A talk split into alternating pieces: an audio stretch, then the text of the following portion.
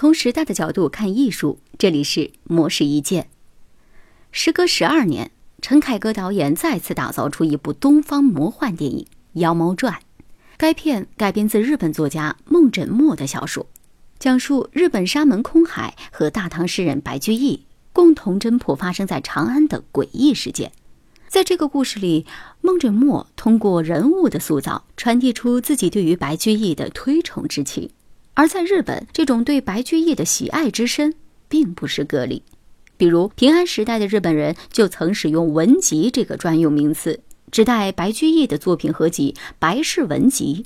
而如今，日本人对于白居易仍是称字不称名，以示尊重。那么，为什么白居易在日本会有这么高的地位呢？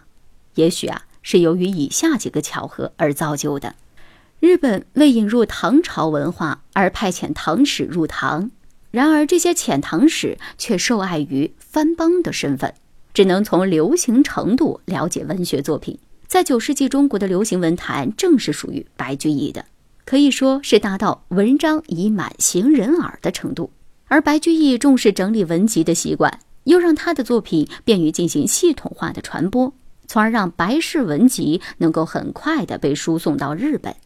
除此之外，由于日本在九世纪末期废除遣唐使，不再大规模吸收中国文化，也让白居易的作品赶上了文化东渡的末班车。不过，最关键的巧合是在于思想理念的契合。白居易文集传入日本，正值平安朝中期，皇权衰微，外戚掌权。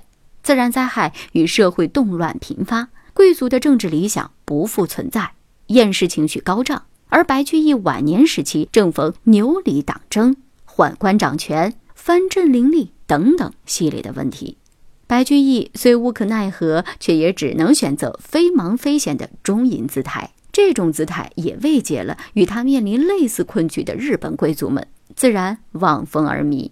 比如《源氏物语》的作者子氏部。就是白居易的忠实读者，学者兼元道真倡导的国风文化，正是未以乐天自书为荣。而平安时代又是日本古代文学发展的巅峰，诞生了古今和歌集、枕草子等等一系列影响后世的名作，也由此让白居易的文学精神给日本文化带来更加深远的影响。以上内容由模式一见整理，希望能对您有所启发。魔石意见每晚九点准时更新。